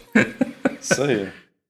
Passando de um rumor para outro, Apple Watch Series 7. A gente até agora não tem certeza qual vai ser a grande novidade aí, qual vai ser o sensor. A gente discutiu muito aqui em podcasts recentes, né? Medidor de glicose, que não é para este ano, talvez medidor de temperatura, falamos aqui de até de pressão arterial, enfim, tem várias coisas aqui sendo elocubradas para o futuro Apple Watch, mas nessa semana a gente tem falado um pouco de design. John Prosser, polêmico, está dizendo que a gente vai ter duas mudanças significativas de design este ano. A caixa do novo Apple Watch deve ficar mais, mais quadradinha, né? mais flat, mais retangular, seguindo um, um conceito que a Apple está trazendo aí desde que ela lançou, acho que o iPad Pro de 2018. Acho que foi o primeiro, né, que ficou mais boxado assim. Depois foi para os iPhones também. É um conceito que ela tem trazido aí nos últimos anos. Então, é, tem, tem renders, ele tem trabalhado com um garoto, o Ian Zelbo, fez um vídeo lá, a gente colocou lá no site os renders, e ele não só fala desse design diferente da caixa, como cita também uma nova cor verde, que a Apple não tem hoje na- na- nas caixas do Apple Watch. Só fiquei um pouco curioso de como é que isso vai ficar no braço, né? Um negócio mais quadradão, não sei, questão de conforto, de visual, sei lá, eu acho que esses produtos vestíveis combinam um pouco, uma coisa um pouco mais arredondadinha, mais suave, mais não sei o quê. Mas enfim, é, o que, que vocês acham? Não. Assim, eu acho que tá na hora de uma mudança, não tá não, Breno? Não, não, não precisa. Não, cara? Não. Não, não precisa. Na verdade, Tem a um gente, monte de a gente- pulseira, tá tudo lindo, tá, tá tudo ótimo. não, não, que eu não, acho que não é certeza que vai quebrar pulseira. É uma coisa que a Apple não quebrou até hoje, né? Até hoje. Mas em algum momento vai, né? Pra todo mundo recomprar Vai, tudo aí. É, comprar tudo. É. Quando ela fala assim, esse Sim. trimestre aí não tá legal não, hein? Vamos, vamos mudar a pulseira do Apple Watch aí pra dar É, um... eu acho que o, eu acho que o encaixe da pulseira no relógio for meio quadradão vai ficar meio estranho, não vai não? Eu não É, sei. pode ser sei que lá. quebre dessa vez. Isso, isso é uma coisa que também não é muito Apple, né? Desde o primeiro Apple Watch, as pulseiras são compatíveis até hoje. Ela já poderia, cara. poderia Não, mas ela, aspas. ela, foi bom. ela- é, foi o bom não ter quebrado. 30 pinos ficou quanto tempo aí também? O Lightning tá aí há quanto tempo? Ah, naquela Tipo, época as coisas eram mais devagar, Eduardo. Ah, ela, mas ela tá. É, Ela, ela mantém, ela mantém. Se tem uma coisa que a gente pode elogiar é o é esse legado que ela mantém, né? Tipo de atualização para sistemas, de, de compatibilidade com produtos antigos, e tal. Isso eu acho que ela manda bem. Ela tem um respeitozinho ali pelo consumidor que outras empresas é, fazem mais apostas e ah, ah, vamos mudar isso aqui, agora vamos mudar, agora vamos mudar. E aí não levam isso em consideração. Minha opinião, Rafa, o que eu acho que a Apple poderia fazer é transformar as pulseiras em acessório. Então, o novo Apple Watch ele vem como se fosse com uma dock, né, onde que você coloca a pulseira e a pulseira virar um acessório mais conectado. Então, você poderia sim Eu ter falei uma isso no pulseira podcast que, passado. que mede glicose. Você pode sim ter uma, uma bateria extra, você pode ter é, medidor de pressão arterial, entre outras coisas. É, eu acho que isso faz mais sentido do que mudar só para deixar redondo, sabe? E ficar mais parecido com o que você tem hoje no mercado. É, o design da Apple ainda é um design muito único. Eu vejo ela mudando o material de novo, que ela adora testar novos materiais e tal, mas mudar para um redondinho. Não, Não, me gusta. redondinho não, tá, não foi falado isso, não. Isso aí eu não acho que vai acontecer. Não, tem gente que deseja um redondo, né? Tem gente que olha Tem, pro Apple tem. Watch e fala, isso daí não é um relógio como na, né, na, na concepção de relógio, porque relógio bonito é relógio redondo e tal, mas aí eu acho que isso nunca. Nunca não, mas tá, tá longe de acontecer ainda porque Apple Watch é baseado em escrita, né? Você lê muita coisa ali e tal. né? Combina mais com. A, a gente já viu uma experiência de relógio redondo é, na- mais na linha do, de smartwatch do Apple Watch, né? Que tela redonda ali, as mensagens descendo, né? Aí fica Tipo, vai, vai cortando assim no começo, depois você consegue ler a mensagem quando ela chega no meio, depois não consegue. Pô, o Apple Watch você recebe notificação né, de tudo e tal. Você tem interação com leitura muito grande. Eu acho que seria ruim nesse aspecto. Agora, mudar, eu acho que é sempre. É sempre bem-vindo uma mudançazinha assim, uns tapinhas, né? Pra dar aquela Porque se a gente parar atualizada. pra pensar, o Apple Tá Watch. ele- ótimo o produto, para, ele, tá lindo. Ele foi lançado em 2015, 2014, É, 2015. ele foi anunciado em 14 e lançado em 15. Ele, o design atual, ele teve uma pequena mudança no Series 4, né? Com aquela tela que foi um pouquinho mais para Maior, as né? laterais É, ali. ficou mais mas redondinho, a né? base, a base é a mesma ainda, né? Dá pra você dizer que ele, ele recebeu um tapinha ali no Series 4. Mas tá lindo, mas é o, cara. é o mesmo Tá- Apple tá- Watch é- ainda desde 2015. Eu acho que. Não sei se vai seguir isso que o Prosser tá falando, mas eu acho que seria bem-vindo. Ele não Ah, tem errado, né? Nesses, ne- ele, ele erra muito, mas ele não errou nesse quesito receber fotos de produtos não lançados, criar render e mostrar para o público. Ele tem É, acertado. ele acertou. É. Ele acertou com os AirPods Max, acertou com, as, com os AirTags, é, mostrou aí Note, né, e tudo mais de, do, do iPhone É, 13. tem coisas ainda a- a se com- confirmar Tem ainda, né? coisas, é, tem coisas que ainda estão aí no pipeline, mas ele tem acertado. Então, Mas ele não eu- fez o render do Apple Watch novo, né? Fez, Fez, fez, sim. fez, fez. Ah, eu não vi, eu não vi, eu não vi. Eu vi do, do iPhone 13 e vi dos MacBooks coloridos que eu achei incríveis e tal, mas o do É, ele Apple fez o Watch não MacBook. Air também, que ainda precisa se, se, né, se Abrindo lá o Mac Magazine com, agora pra ver ele. com teclado branquinho e tal. Mas, mas, mas, Breno, é basicamente a mesma coisa, só que traz a linguagem do iPad Pro e do iPhone 12 para um Apple Watch, sabe? É basicamente isso. É, eu, eu acho bem-vindo, mas combina mais, na minha visão, assim, esse, esses cantos mais arredondados combinam com uma coisa que você bota no pulso e tal, fica mais harmônico. Mas, cara, só, só vendo mesmo a Apple lançando, né, pra, pra gente comentar. E além dessa parte visual, tô muito curioso para saber o, que, que vai ser de boa novidade mesmo nesse Apple Watch, né? Uma coisa que tá ainda muito incerta. Ainda mais depois do ano passado, que foi um update é, mezinho assim. Quero ver qual que vai ser o grande fator de venda. E aliás, isso contribui, inclusive, né, para o Series 7. Já que não tem tantos rumores tão fortes assim, vamos dizer que ele, nessa temperatura temperatura. Pô, vai ser mais ou menos como no ano passado, o oxímetro. Beleza, é uma boa novidade, bem-vinda, mas não é um ECG, não é um salto, não é uma tela maior ali de ponta a ponta tal. Tá faltando um fator de venda bom, assim, para essas novas gerações. E aí, quem sabe uma mudança de design, a gente sempre fala aqui, né? Às vezes, pô, se o iPhone ficasse igual de um ano pro outro, mudar só a carcaça, muita gente compraria. Só pelo visual novo. Então pode ser que realmente seja a hora por isso, já que eles não têm. Vamos, vamos supor que medidor de glicose vem em 2022. Ano que vem não precisa mudar nada. Basta isso, vai vender horrores. Mas nesse ano pode ser que esse design novo seja um dos fatores de venda. Vamos ver. É, Rafa, daí, olhando aqui as imagens eu não tinha visto, eu tenho que concordar com você. É, é bem impossível e, e vai vender pra caramba. Até mesmo porque esse Cê, último. Olha, eu não tô com elas aqui abertas. Você acha que quebra a compatibilidade de pulseira não, pelo render? Não. Dá pra manter, não dá? Dá, mesma coisa. E por que, que eu acho que pode ser, Rafa? Chegou um ponto que o relógio ele é tão completo que, olha o último mesmo, que, é, que saiu. Cara, quem de vocês trocou? Eu não troquei. Ah. Eu Nem eu. também. Eu comprei, depois vendi, porque não vi diferença, e fiquei com o meu de titânio que eu gostava mais. Então, assim, é, eu acho que uma sutileza no design, um refino, como tá ali no render, né? As laterais achatadas, é, esses tons que são tons que estão agradando. Então, cara, vai arrebentar de vender. Arrebentar de vender. Arrebentar. Não, não vai vir sensor novo nenhum, não vai vir nada. Vai vir aquilo e vai arrebentar de vender.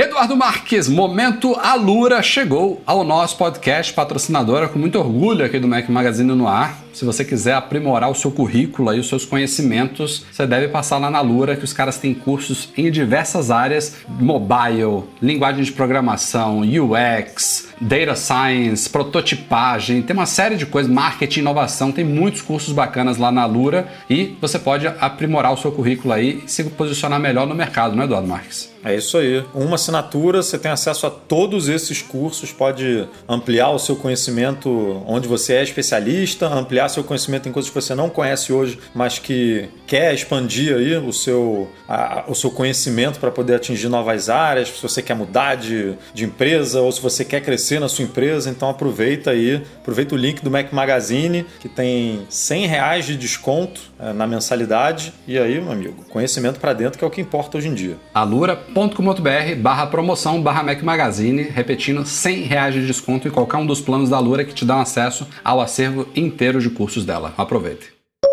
Senhoras e senhores, vocês sabem que desde que o iMac Pro foi lançado, a Apple colocou no mercado também, ela começou a vender a parte depois, os periféricos do iMac Pro, né, que são as versões pretas, cinza espacial, do mouse, do teclado e do trackpad, que são bonitonas, né, porque os iMacs convencionais vinham com eles branquinhos. E esses acessórios estão saindo de linha seguindo o próprio iMac Pro, seguindo o HomePod, nas últimas semanas produtos descontinuados aí, esses acessórios cinza espaciais que são animais estão à venda, não sei nem se algum já esgotou, mas até é, pouco tempo atrás também. quando a gente fez esse artigo, eles já estavam lá com um avisozinho, ó, enquanto durarem os estoques, o que Uma é pena. chato, mas mas tem uma coisa a Apple está mudando um pouco esses periféricos. O teclado, por exemplo, ele está ganhando Touch ID. Então, realmente não fazia sentido ela ficar vendendo Magic Keyboard sem Touch ID. Mas aí não vende o branco também, né? Por que, que vai tirar o, só o preto? Mas o branco já foi atualizado, né? Com os novos iMacs. Ou ela não, tá vendendo o antigo Mas ela ainda, ainda, vende o branco antigo, o Magic Mouse antigo. Tá vendendo tudo ainda. Quer dizer, Agora, antigo, é o que eu eu ia falar branco. do Magic Mouse, cara. Os caras tiveram a manha de criar novos Magic Mouses, né, coloridos com os iMacs, sete cores diferentes e mantiveram o mesmo porta USB, light, é, não é nem USB, é Lightning, né? Na, na parte inferior do mouse, cara. cara.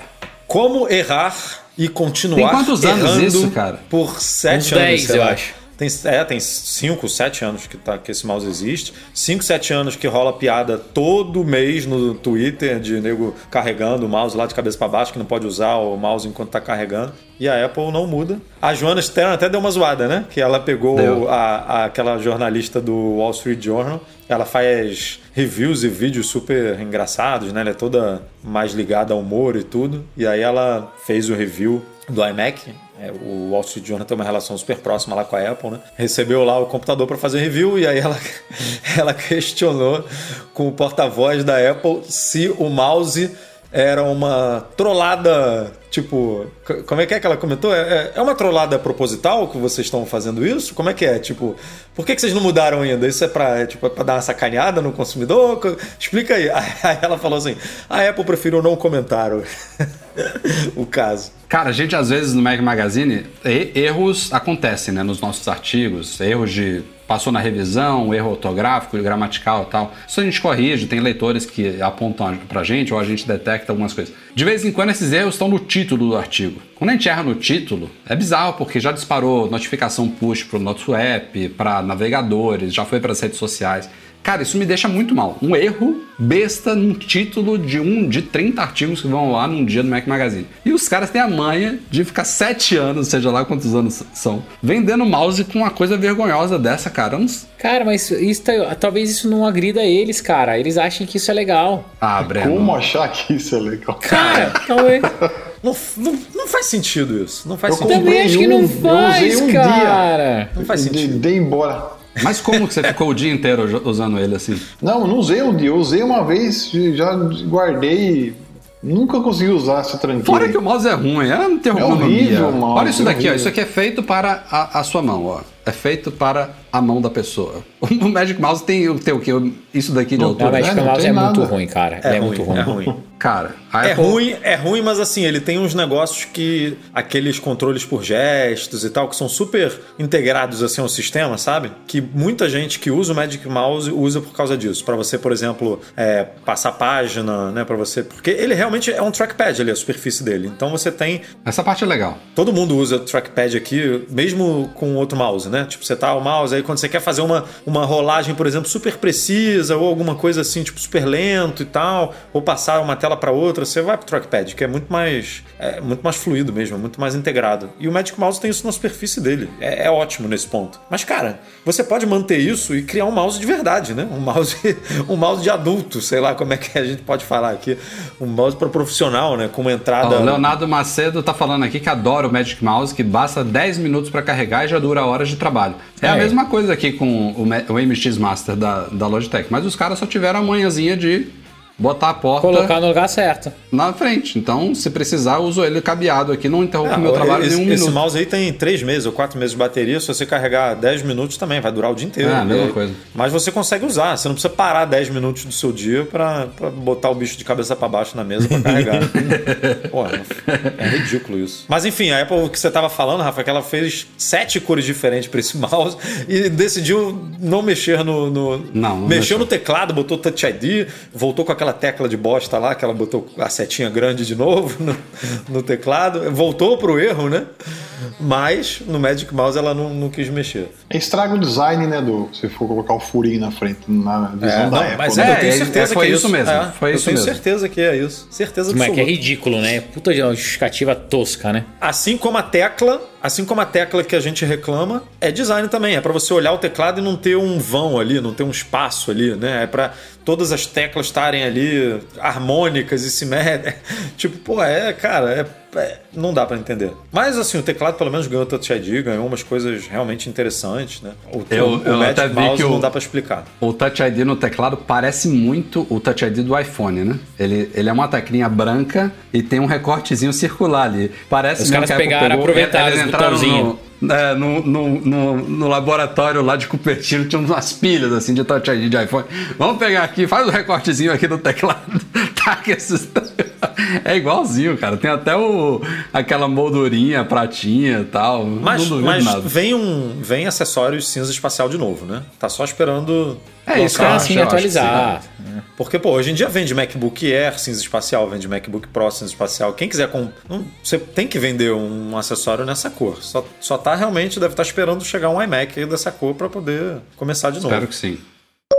Falávamos aqui em off sobre assistência técnica e tal, respondendo a galera que está acompanhando a gravação ao vivo aqui do podcast. E a loja da Apple do Morumbi de São Paulo foi reaberta na última segunda-feira, dia 17 de maio. Estavam fechadas desde meados de dezembro, se não me falha a memória. Fecharam juntas, Apple Morumbi e Apple Village Mall no Rio. E dessa vez só reabriu de São Paulo. A do Village Mall continua fechada sem previsão nenhuma de reabertura. Eu não sei, eu não estou acompanhando muitos números, mas tá, tá, a situação tá pior no Rio do que em São Paulo, para eles terem decidido decidido fazer isso? Cara, eu também eu desisti de acompanhar os números, né? Não, não dá para ficar deprimido todo dia, então parei. Mas não, eu não, não, acho que deva ter mudado muita coisa, não, cara. Eu vou é, dizer que eu me surpreendi eu... com a reabertura de São Paulo. É, não, não, não acho que teria motivo, não sou nenhum especialista na área, mas não acho que teria motivo para abrir só uma. É, acho que os dois, os dois não, né? O Brasil como um todo está muito ferrado. É, Rio e São Paulo estão sempre ali no topo, né? Do, das médias. Então, o pessoal tá brasileiras Pri, e tudo. A Pri e o Caio Maia estão falando que é a questão da vacinação que está mais avançada em São Paulo do que no Rio. Pode ser.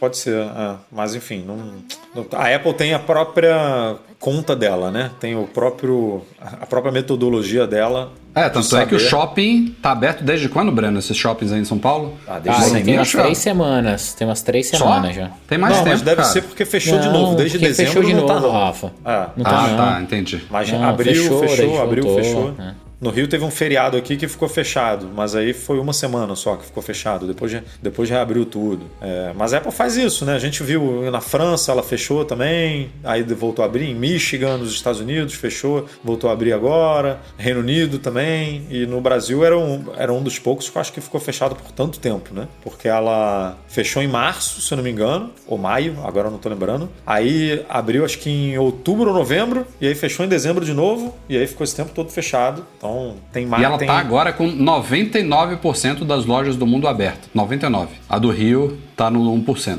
É. São mais de 500 lojas no mundo, né? Em Mas aquele 1%. Países. É. Então, você vê. Mas assim, mesmo, mesmo que a do Morumbi tenha reaberto, é aquele procedimento máximo de distanciamento, de verificação de temperatura, de higienização e é o modelo express, né? Agendamento. E é aquele tipo, você não, a loja não está aberta para a galera ficar lá dentro. Eles botaram aquele balcão ali de atendimento com acrílico e tudo mais. Então, assim, é uma boa notícia porque devia ter produto lá de gente que deixou antes do fechamento que não conseguiu tirar. Ah, essa galera comprou outro. Não tem como. Imagina, cara. Ah, de dezembro para maio? Pô, como é que você trabalha? É, imagina, né? Como é que você... Mas mas, pô, a demanda, a gente sempre fala, né? Antes de pandemia, com tudo normal, lojas lotadas, a demanda dessas duas lojas sempre foi bizarra, né? De atendimento, de, não só de atendimento, tá? De vendas também. Tem gente que acha que a Apple não vende no Brasil, mas se você ficar Pô, paradinho ali na frente da Apple Morumbi, na ah, frente é da incrível, Apple Village Mall, fica paradinho uma horinha pra você ver quantas pessoas saindo com sacola lá de dentro. Vende muito. E, mas a parte de atendimento, de genius, de gente pedindo suporte para trocar produto, para consertar coisa, é bizarro. Então, pelo menos agora, São Paulo está voltou a ser atendido. Vamos ver quando é que volta no Rio também. Bom, a gente falou lá no começo do podcast que a Apple anunciou essas novidades de Apple Music para junho. Ela resolveu anunciar antes. E teve mais novidades aí. Essa tem um timing importante aí, porque a gente está na época do Dia Mundial de Conscientização. Como é que é, Eduardo? Hoje, né? Dia, é, dia Mundial É hoje, né? Dia 20 é de hoje, maio. dia 20. Dia Mundial da Conscientização da Acessibilidade, é isso? Alguma é, coisa, acho que é isso. Alguma coisa parecida com isso. E sempre nessa época, a Apple anuncia novidades importantes em acessibilidade e essa outra área que a Apple se diferencia da concorrência de uma maneira bizarra.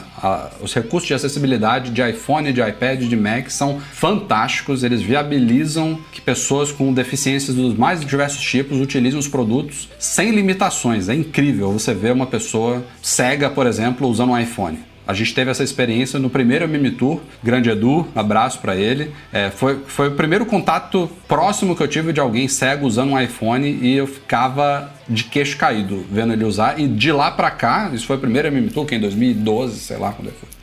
De lá para cá, a Apple continua ano após ano evoluindo essas tecnologias todas de voiceover, de outros tipos de acessibilidade que ela implementa nos sistemas. E foi nessa semana aí, é, em, comemora em comemoração não, né? Aproveitando o Dia Mundial de Conscientização aí, ela anunciou muitas novidades aí para pessoas com deficiências que vão chegar também em breve. Ela tá estreando hoje, né? É, uma já chegou, um serviço né? Novo. O Sign, Sign Time. É, hoje, dia 20, no Dia Mundial. O que, que é isso, Edu? Dia Mundial da Conscientização sobre Acessibilidade. E hoje hoje, dia 20, ela estreou, que não precisa de sistema de atualização de sistema operacional nem nada, é, o Sign Time, que é uma forma de você conversar com o suporte da Apple, né, o Apple Care ou o suporte, pela linguagem de sinais, né? Então oh, você é legal, vai ter, hein? é, você pelo iPhone não, ali, não pelo... tá não tá Libras ainda, tá? Começou é, com... não tá Libras. É, começou com os Estados Unidos, né, a linguagem de sinais dos Estados Unidos, do Reino Unido uh, da, e da França. É, Acho é isso, é Estados Unidos, Reino Unido e França. É, e aí você pode conversar né, com o suporte da Apple na linguagem de sinais e isso vai ser vai ter suporte a essa modalidade, inclusive em lojas. Né? Se você for numa loja que, que não tiver um atendente, porque algumas lojas, inclusive, contam com atendente que falam a linguagem dos sinais, você vai poder também, é, dentro da loja, falar com o suporte dessa forma. Né? Então, e isso é uma coisa que não depende de software nem nada. A Apple simplesmente já botou no ar essa, é, ela chama de Sign Time Session, né? É, e aí vamos esperar aqui, vamos torcer para isso ser pô, expandido o mais rápido possível para o Brasil e para outros países, porque é realmente um diferencial e tanto. Mas ela anunciou não só isso, como muitas coisas que vão chegar até o fim do ano, e aí provavelmente deve ser na próxima Atrelado leva. aos novos sistemas aí, né? É, é o, que, o que eu ia falar era isso. Eu acho que essas novidades que ela já anunciou agora, de acessibilidade, são novidades antecipadas dos novos sistemas que não teria tempo para anunciar daqui a duas semanas na WWDC, porque tem muita coisa para eles falarem Sim. nela. E, e- e Então tem eles- tudo a ver anunciar hoje, né? No Dia Mundial da Conscientização e tal. Uhum. Tipo, já, já pontua, já libera um pouco da agenda ali do evento. Exatamente. da- das duas horas que ela vai ter para.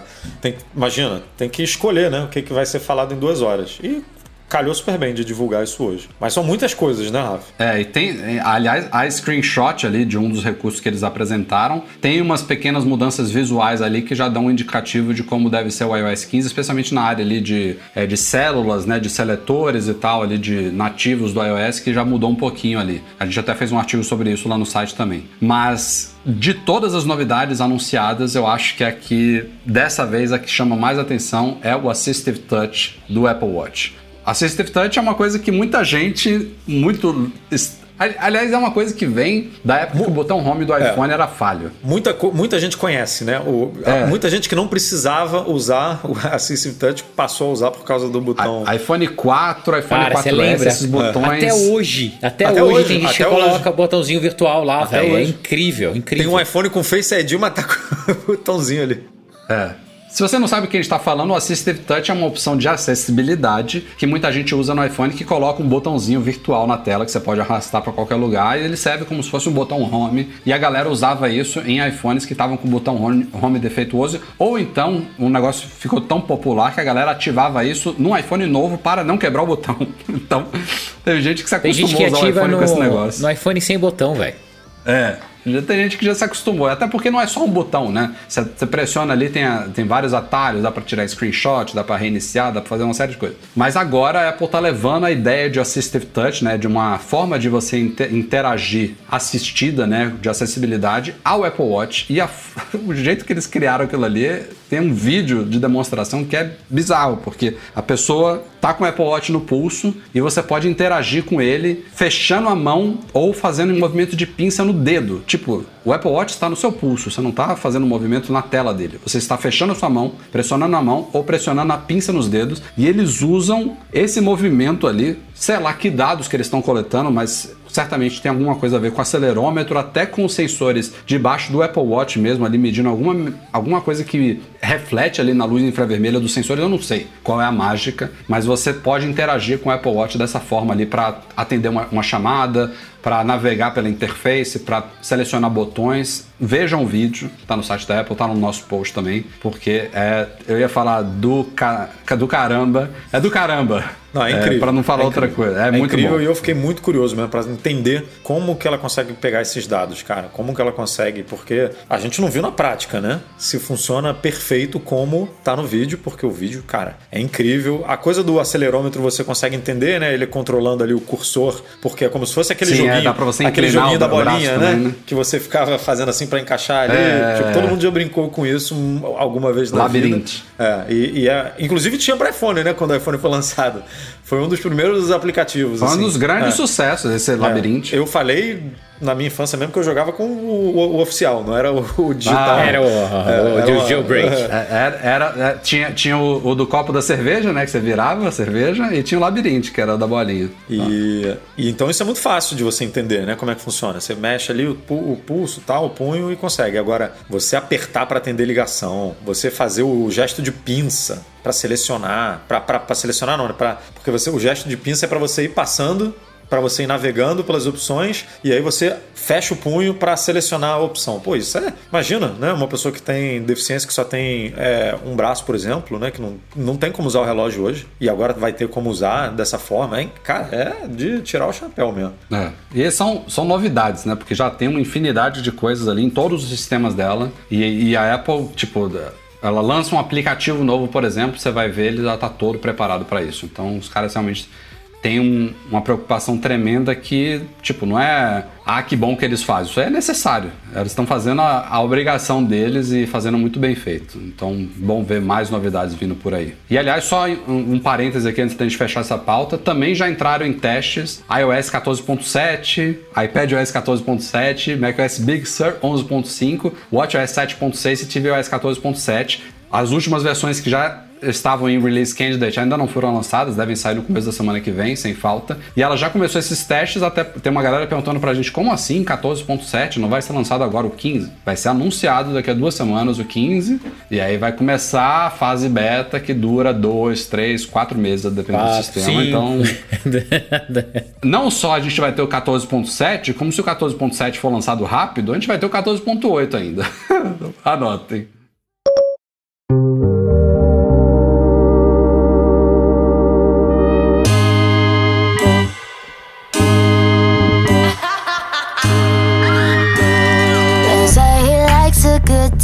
Galera. Este foi o Mac Magazine no ar 425. Breno Mazzi. Tchau. Valeu, galera. Abraço.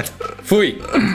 Valeu, Breno. Valeu, Edu. Até a próxima. Aliás, tô me despedindo do Breno primeiro? Não, primeiro é do nosso convidado aqui, Sérgio Bergamini. Obrigado, cara, pela participação. Foi ótimo tê-lo conosco. Obrigado pelo apoio de sempre. Pô, foi um prazer ter você conosco no MM Tour. E dá um jeito, por favor, de enviar um sorvete para Portugal, cara. Teve, teve, teve gente que mandou aqui a ideia de você mandar em líquido, eu congelo aqui. Não, não sabe o que, que ele vai fazer? Ele, assim que terminar Ou essa... Então me manda a receita aí. Assim que essa pandemia passar, ele vai te levar isso aí pessoalmente, cara. Vai, tá doido Pô, pra viajar. Mandar um sorvete em pó. Tá doido pra viajar. Você mistura aí.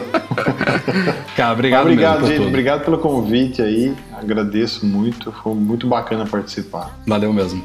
Edu, até a próxima. Valeu, até semana que vem, com muitas pautas aí, muitas novidades, eventos chegando. Então, galera que nos acompanha aí, continuem nos acompanhando. E quem, último recadinho aqui, quem ainda não assinou o nosso canal no YouTube, por favor, assinem, porque estamos chegando a meta de 100 mil e quando a gente chegar na nossa meta, a gente vai dobrar a meta. E aí, quando a gente dobrar a meta, a gente vai com tudo para a terceira meta. Então vamos embora. Muito bom. E mais uma vez a gente leu lá no começo, mas muito obrigado a todos os nossos patrões Platinum, patrões Ouro, patrões Prata, patrões Bronze, toda a galera, toda a galera que nos apoia lá no Patreon, no Catarse, e também obrigado ao Eduardo Garcia, que faz a edição deste podcast semanalmente para todos vocês, e também um abraço à galera que acompanhou mais uma gravação ao vivo pelo youtube.com barra Mac Magazine. Uma boa noite a todos, valeu pela audiência e até semana que vem. Tchau, tchau.